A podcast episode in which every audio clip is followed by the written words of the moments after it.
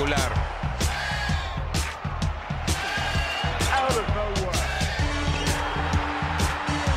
¡Lo logró! Rafa Nadal obtiene su segundo título en Australia y se convierte Bienvenidos a todos a Tenis Piochas, un podcast de tres grandes amigos y fanáticos del tenis. Hoy grabando hora de México, martes 10 y media pm, y Rulo en Miami, dos horas más, 12 y media, él ya está en otro día. Pero bueno, se habla de la, la seriedad del, del proyecto. Estuvimos hoy bastante en friega todos, pero aquí estamos grabando. Y bueno, pues hoy vamos a hablar más que nada de, de Indian Wells, un torneo con bastantes sorpresas, incluidas ahí eh, Tommy Paul le gana a Zverev, Botic le gana a Félix, Opel Cachapo, no sé, Lalo, tú también querías platicar de unas cuantas otras sorpresas que han habido. Sí, ¿cómo están todos? La hora difícil, Laborando, laborando, laborando. difícil no sé situación aquí. diciendo- sí, yo no sé cómo le seguimos haciendo un proyecto a esto. Esto ya es como estar trabajando a un shift nocturno, ¿no? O sea, aquí parecemos, así como es cuando escuchas el radio, ¿no? Y tienes que estar manejando a algún lado a esta hora, el pobre Godín sigue en la oficina, ojalá no esté escuchando en vivo, porque pues estamos con ustedes, mis estimados Godines, quien sea que labora estas horas, así también nos tienen a nosotros, ¿no? Todo por cubrir Indian Wells. Sí, la verdad, mis respetos. eh, a mí me marcaron, yo ya estaba prácticamente en la cama, pero todo sea por tenis piochas. Y sí, se, se está poniendo importante Indian Wells. Muchas bajas, siguen la inconsistencia de, de los, digamos, next, next Big Gen. Brooksby con un gran torneo, después de que prácticamente no habíamos escuchado de él desde el US Open. Le gana a Kachanov una madriza, 6-0 el segundo set. Y después a Tizipas, que esa yo creo que es menos sorpresa. Otra vez cae temprano en un torneo importante. Pero varias más. Eh, Monfils en un muy- partido muy divertido le gana a Medvedev. Kirgos obtiene una victoria más contra un top 10 y se ve sólido. Es gran, gran noticia que, que esté jugando bien y que siga, siga dándole importancia al singles. Pero se está acomodando todo, ¿eh? Se vienen muchos partidos interesantes. Monfils, Alcaraz se va a poner muy bueno. Eh, Cameron Norrie, el campeón defensor, sigue ahí vivo. Nadal se va a enfrentar a Opelka, que puede ser una batalla interesante porque ese güey en estas canchas con su saque tan poderoso es, es muy, muy peligroso. Y varios más. Sigue Kirgos contra Sinner. No sé, Rulo, ¿cómo ves el draw? ¿Cómo crees que se acomode? Pues el draw, bien dijiste, te lo, te lo, lo repetiste prácticamente como quedó, pero de lo que platicamos la semana pasada, pues sí se dieron un par de cosas, ¿no? Primero, sigue todo encaminado para el que al que más se le acomode, y lo, lo comentamos la semana pasada, es a Rublev, ¿no? Eh, creo que acaba de ganar también ahorita mientras estamos grabando su partido, entonces él ahorita jugaría contra Hurkacz y por allá abajo van Isner y Dimitrov, entonces creo que él tiene un camino muy, muy viable a llegar al- a, la final. Por lo mismo que platicamos, también ahí es donde se bajó Djokovic, ¿no?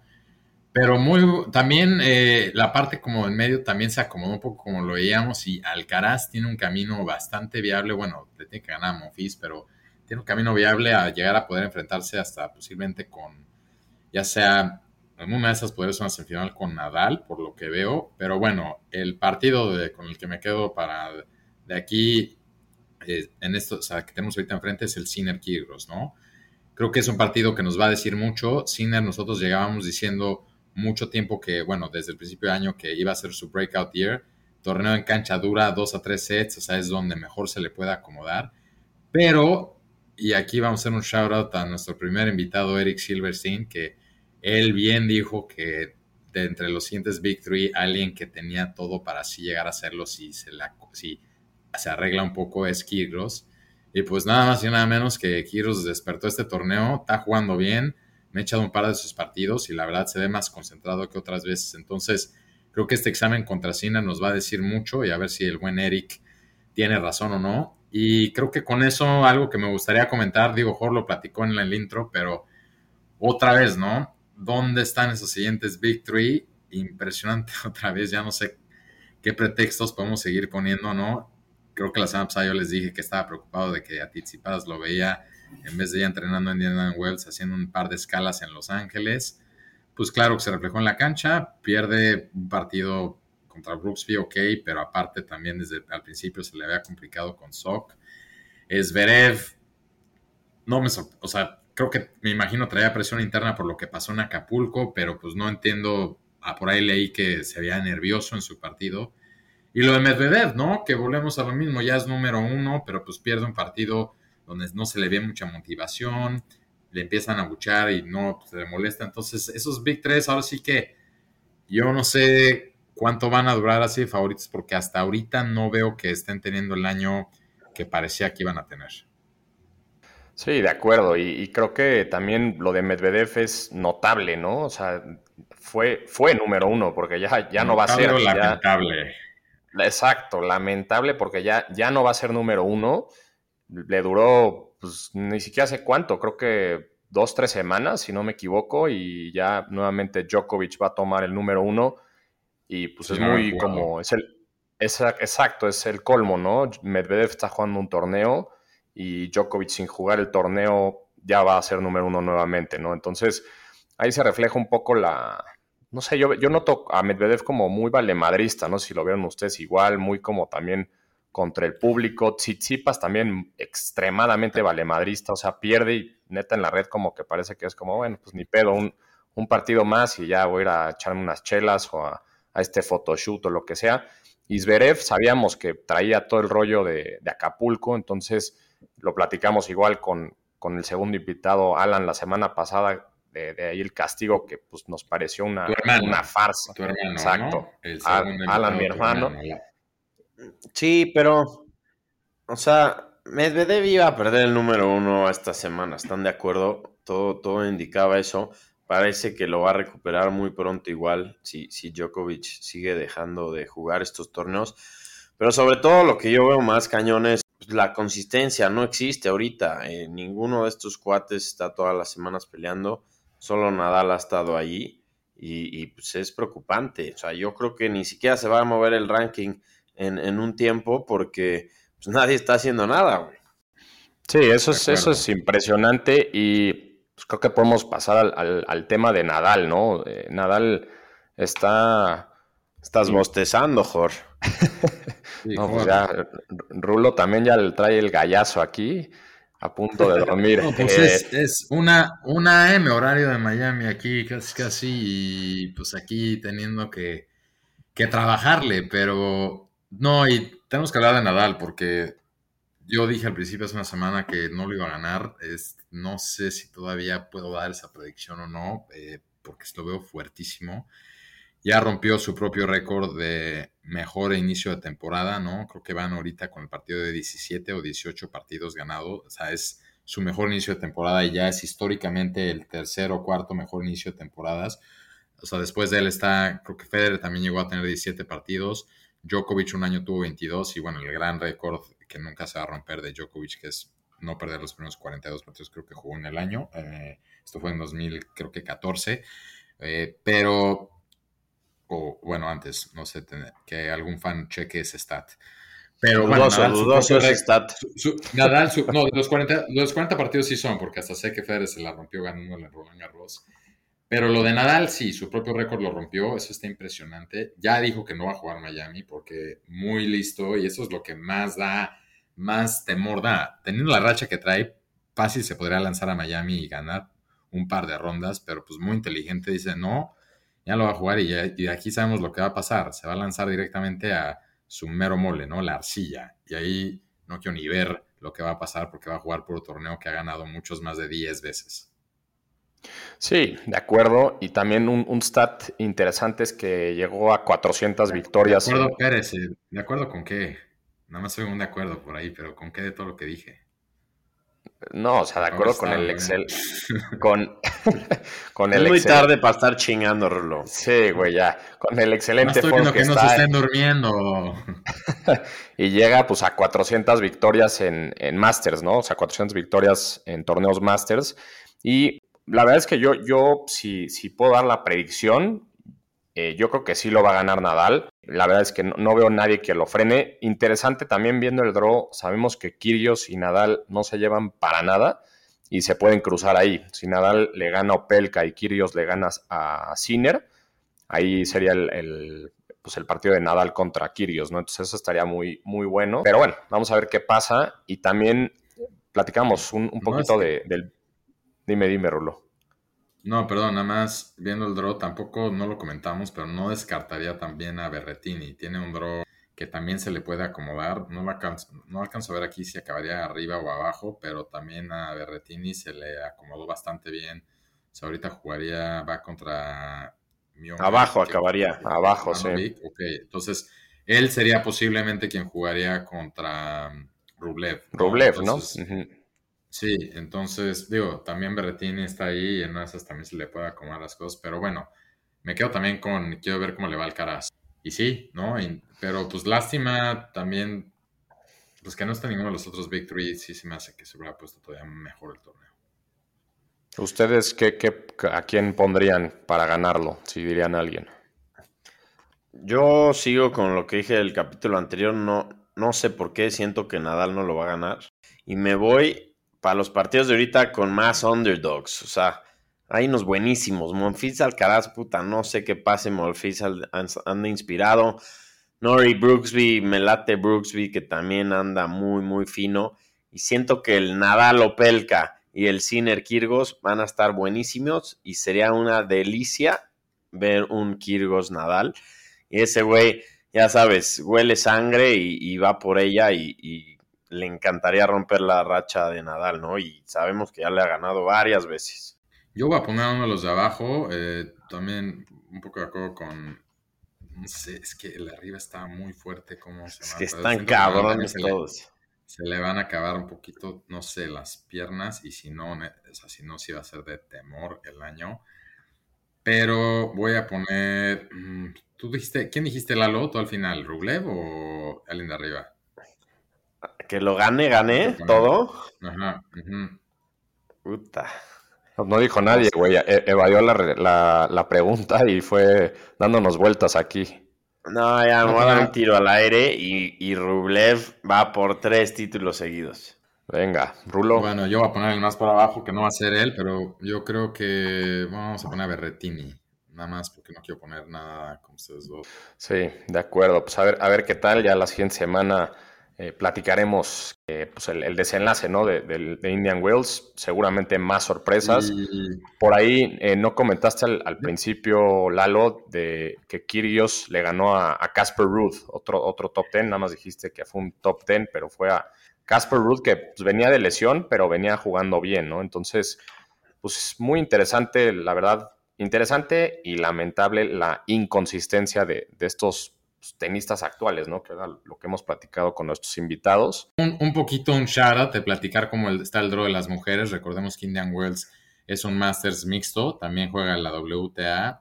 Y el de las mujeres está poniendo interesante, ¿no? Porque tenemos, ya estamos en... ¿Cómo va Raducano? Esa es la pregunta.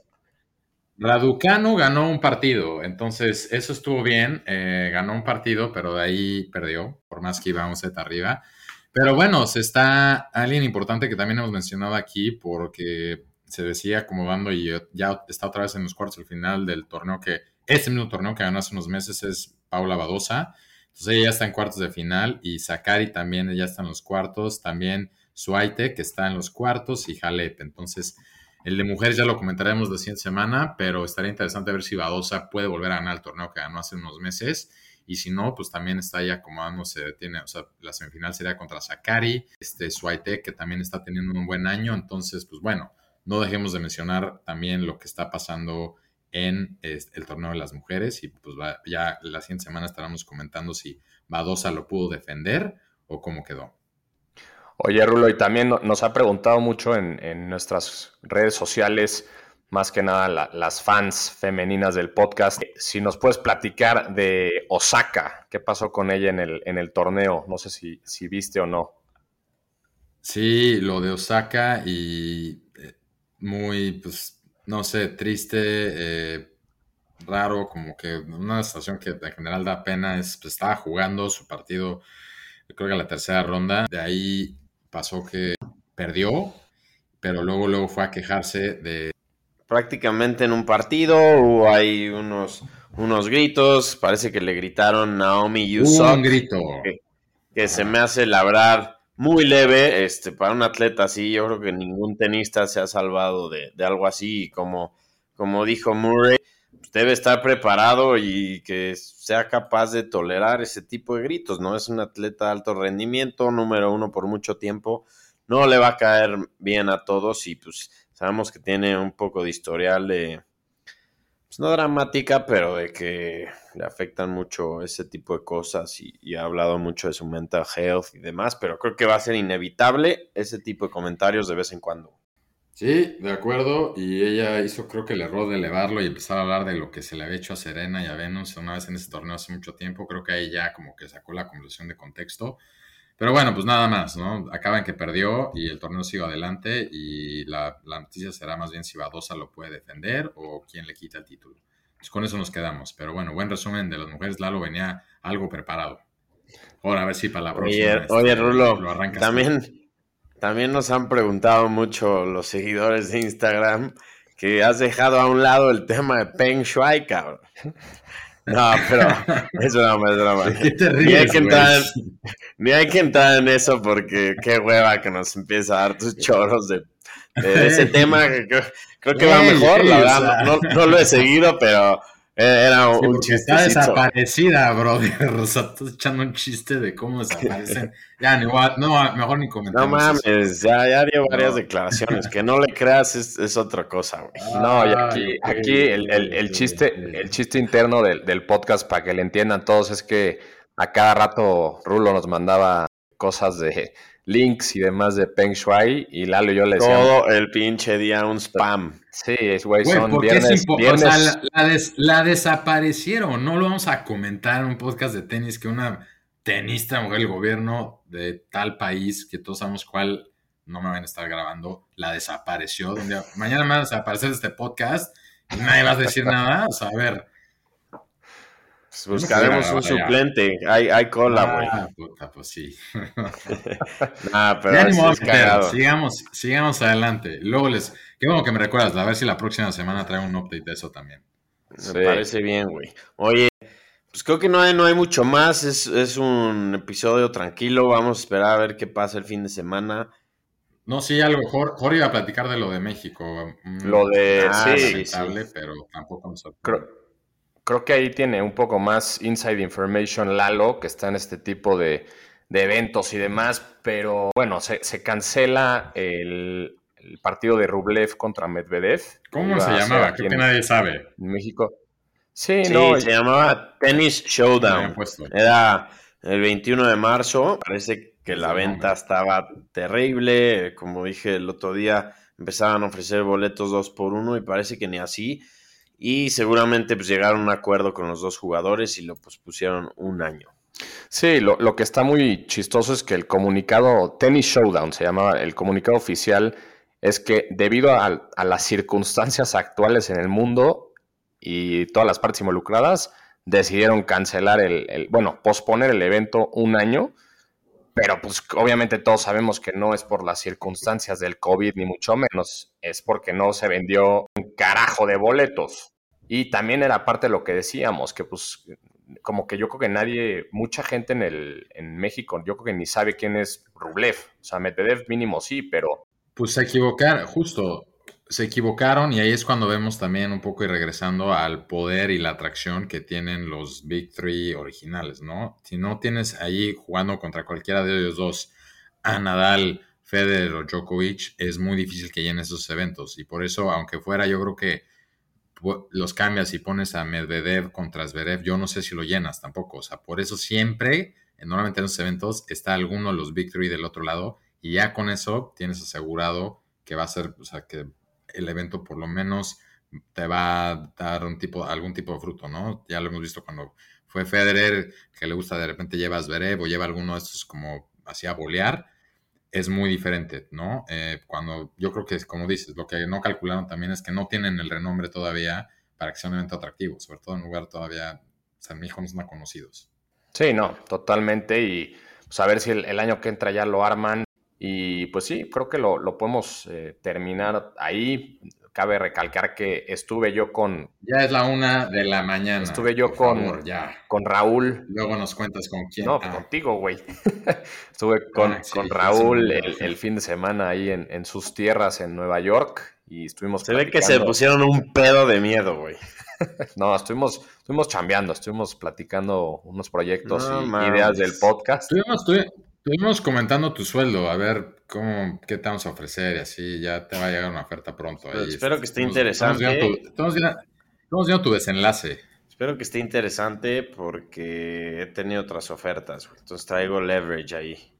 Sí, y Lalo, tú platícanos, eh, estuviste el, fin de semana negociando con, posibles invitados, ¿no? Del, podcast también. Así es, les puedo ahora sí confirmar, no sé qué número de capítulo es este, veintitantos, pero después de mamasear el invitado varias semanas, ahora sí les puedo confirmar, vamos a tener aquí en el podcast, para, todo parece indicar que en dos semanas, a un ex número uno de México en juniors, jugador de varios Grand Slams juniors, con una carrera súper exitosa en juveniles y nos va a platicar de cómo es, cómo es la vida de un junior que quiere hacerla de profesional, cómo son, eh, pues el tema económico, ¿no? ¿Quién te apoya, quién no, cuánto cuesta, dónde puedes entrenar, cuál es el camino más viable para hacerla.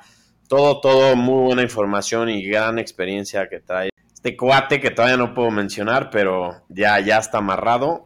Nos va a costar una lana, Jori Rulo, nada más para que sepan, pero ya, ya está confirmado. Venga, pues, pues qué buenas noticias para el podcast y, para el proyecto. Y bueno, pues creo que con eso podemos eh, cerrar el, episodio de hoy. Rulo, por favor, ya vete a dormir, que ya traes una jeta de que ya te urge. Los tres, los tres ya, ya nos urge. Y un, y un haircut, Rulo. Exacto. Y bueno, pues también otra buena noticia es que pronto vamos a estar también en, Amazon Music, además de, los canales en los que ya estamos. Entonces. Ay, cabrón, ese ni sabía yo, güey. Sí, sí. No, pues, güey, Rulo, te lo dije. Hay que checar esos contratos, Rulo.